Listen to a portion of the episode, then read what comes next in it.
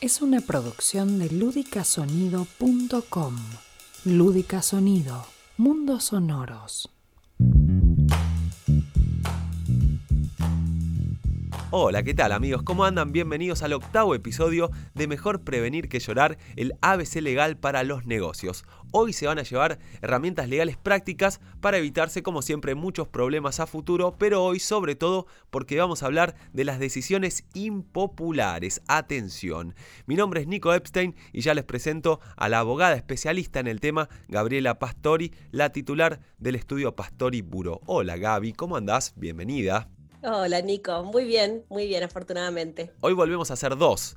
Creo que a Pablo lo vamos a tener en otro episodio, ¿no? Quedó ahí este, como un invitado que queremos tener que, que venga en otro momento quedó tanto paño para cortar con Pablo, después de lo que charlamos con él, que hoy me parece vale la pena hacer doble clic en algunas de las cosas que se derivan de este tema del liderazgo C. Buenísimo, pero hoy hablando de las decisiones impopulares, las decisiones que muchas veces se tienen que tomar en las empresas y hablemos un poco de el objetivo, por qué se tienen que tomar estas decisiones y sobre todo cómo tomarlas el tema de decisiones claramente forma parte del día a día de una empresa, de una organización y de la vida misma, ¿no? Es decir, estamos en forma constante tomando decisiones, algunas de manera más impulsiva o intuitiva, otras con más margen de preparación, y después vienen otras pequeñas decisiones que tienen que ver con la implementación de esas grandes decisiones que eh, definen líneas estratégicas, ¿no? Ya hablando en concreto de las organizaciones. Ahora, ¿cuáles son las decisiones que se toman? Es un tema importante, pero más importante aún es con qué pautas se toman las decisiones. Pongamos un ejemplo. Tenemos una empresa familiar donde eh, los socios, mm, o más allá de quienes sean los socios, están fuertemente influidos por las parejas. Y tenés que hay una, eh, digamos, una especie de supervisión permanente de alguna de las parejas, de alguno de los socios. Y entonces, no sé, suponete que hay becado dentro de la organización algún empleado que es familiar de este cónyuge o de esta cónyuge. Y hay que tomar una decisión porque la persona que está ahí trabajando en la empresa, que no es una institución de beneficencia, no resulta, no sirve, no funciona. Por lo menos no funciona en el lugar a donde la han puesto a colaborar, ¿cierto? Entonces, hay que tomar una decisión. ¿Quién la toma? ¿Sobre qué base? ¿Nos da lástima la persona que está ahí trabajando y que no resulta y sufre toda la organización?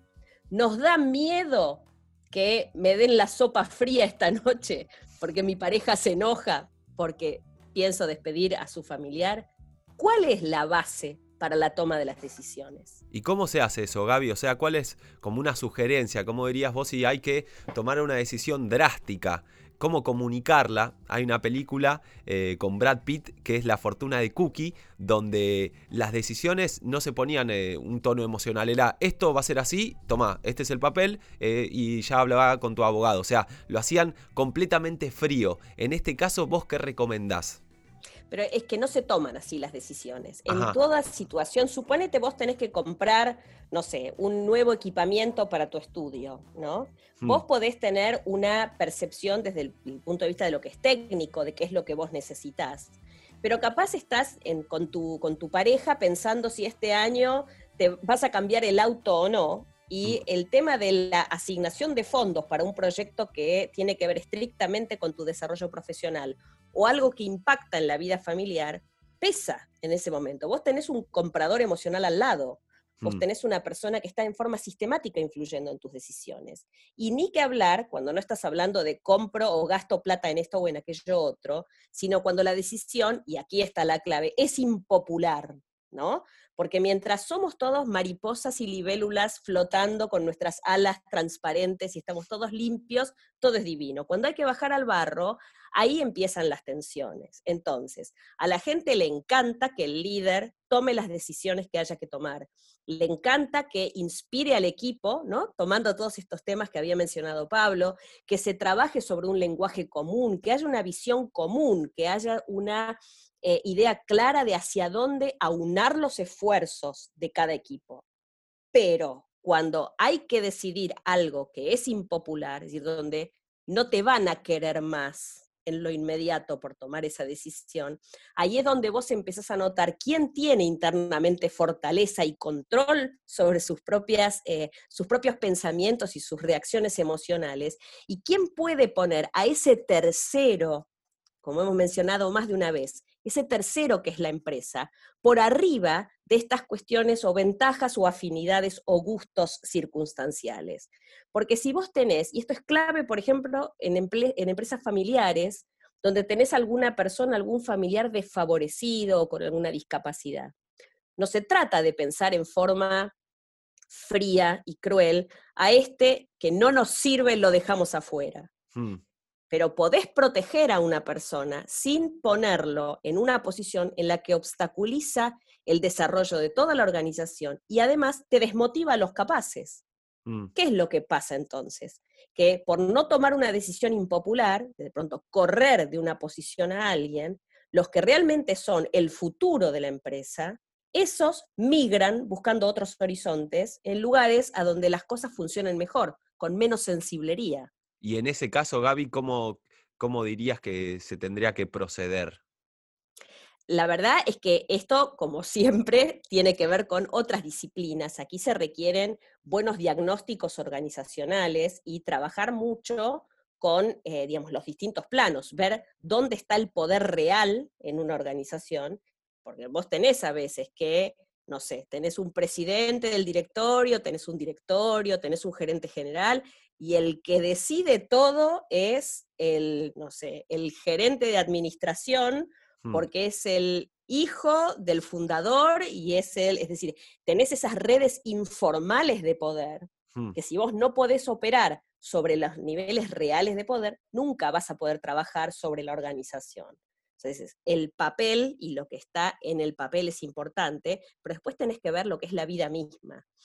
Aquí hay que trabajar mucho, como te digo, con los diagnósticos organizacionales, con las dinámicas vinculares y con también las pautas de comunicación. Porque si vos tenés que en realidad el gerente general no toma una decisión acorde a lo que necesita, no sé, marketing, puede ser porque no le importa, porque no comprende la importancia que tiene el desarrollo del departamento de marketing para el futuro de la organización o porque no se comunican. Tal cual. Che, y perdón, sí, ibas a cerrar la idea.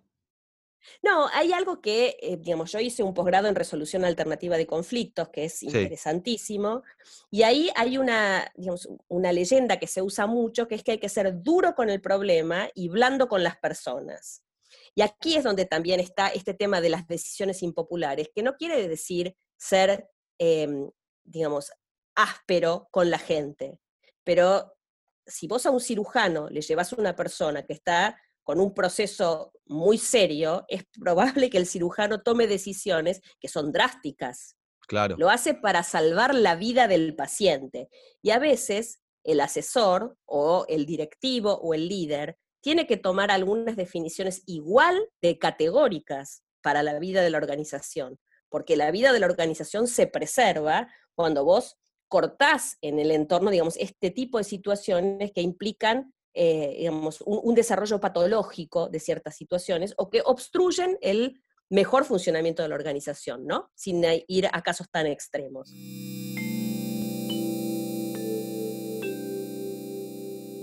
Perfecto. Bueno, ya que mencionás casos, podríamos hablar de, alguno eh, en el que se haya tenido que tomar alguna decisión impopular. Em, ¿Qué nos puedes contar al respecto? Mira, te cuento dos casos. Uno, eh, en una organización había un líder retirado, ya, pero que tenía, por supuesto, gozaba de un gran concepto porque había hecho montones de cosas buenas por la organización, había generado un montón de avances en su momento y demás, pero se había puesto muy mayor, eh, había quedado un poco atrás en lo que son las formas nuevas, es decir, algunas maneras que hay que trabajar que ya no pueden ser como antes, y em, tenía pase libre por la organización, iba y venía, por supuesto. Y llegó un momento en que asustaba a la gente más nueva, es decir, porque se sentaba en cualquier reunión que veía y, eh, digamos, generaba, digamos, como mucha molestia, mucha inquietud en la gente, porque si toda la organización, de acuerdo a las directivas que se habían bajado desde, el equipo directivo se decía, bueno, vamos, suponete, vamos hacia la costa, él decía, no, hay que ir a la montaña. Y tenía, digamos, había una carga, digamos, por respeto a esa trayectoria y que mm. generaba, digamos, mucha, este, mucho inconveniente en el ambiente. Hasta que llegó un momento donde se le empezaron a acercar algunos comentarios, entonces amenazaba con que se iba a ir, con que, mm. en fin, muchas cosas así. Y fue, eh, fue una prueba muy fuerte, porque había un equipo directivo joven, es decir, una generación de nietos, te diría, que tuvieron que ponerse las pilas, acercarse a este ser y a su cónyuge, ¿no? porque también había otro tipo de entramados familiares, eh, y explicar que por el bien de la organización y hasta para preservar la trayectoria y el concepto que ese ser se había forjado, tenía que dar un paso al costado. Mm. Fue una prueba iniciática para este equipo joven de, líderes que tuvieron que poder correr a un lado ese temor reverencial, esa especie de... Em, digamos, esta percepción de vaca sagrada, llamémosle así, ¿no? Claro y tomar una decisión que claramente era impopular. Es como decirle a tu padre, si fuera el caso, decir, mira papá, no entendés nada, te tenés que correr. No es fácil tomar esa determinación, ¿no? Entonces, en ese caso fue, eh, como te digo, fue una experiencia muy, muy interesante de acompañar y con el correr del tiempo la trayectoria de los hechos demostró que fue la mejor decisión que se pudo tomar. Porque además este pobre hombre, que realmente había sido un prócer en esta organización, estaba desconceptuándose frente a, las camadas nuevas de colaboradores de la organización que no lo habían conocido con sus mejores eh, luces. Claro, y sí. Pasa. Entonces, esto fue como una experiencia muy interesante, esa especie de temor y esta ubicación de vaca sagrada, digamos.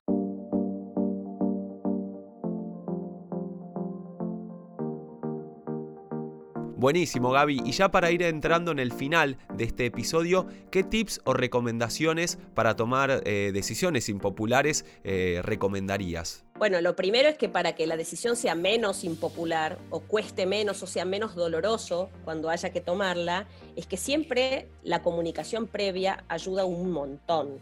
Hay que clarificar a dónde se está apuntando, por qué y quiénes son los responsables, ¿no? O sea, si yo soy la responsable de tomar una decisión y es mi ámbito de actuación y tengo que hacerme cargo.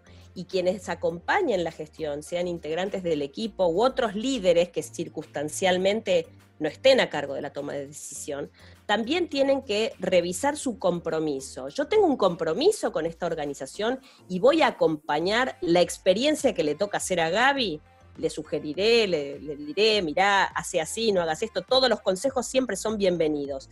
Pero una vez que se toma la determinación, ¿qué voy a hacer? ¿Voy a ir por el pasillo, por detrás criticando porque tomó la decisión impopular o voy a acompañar la experiencia? Todo esto, todo esto es comunicación. Comunicación es vida, dicen los expertos. Si la organización tiene buenos canales de comunicación y puede establecer las reglas claras antes, las decisiones, cuando hay que tomarlas, pueden ser dolorosas, pero en general son un poco menos resistidas. Excelente, Gaby. Bueno, muy claro. Esperamos, amigos, que puedan aplicar esto. Después nos dirán sus comentarios. Le pueden enviar un mensaje a través de su Instagram a Gaby, que es arroba pastorigabriela. Y también pueden escribir a info arroba. Gaby, como siempre, muchas gracias y nos encontramos en el próximo episodio. Muchas gracias a vos, Nico. Y ya sabemos, siempre es mejor prevenir que llorar. Chao, amigos. Hasta la próxima.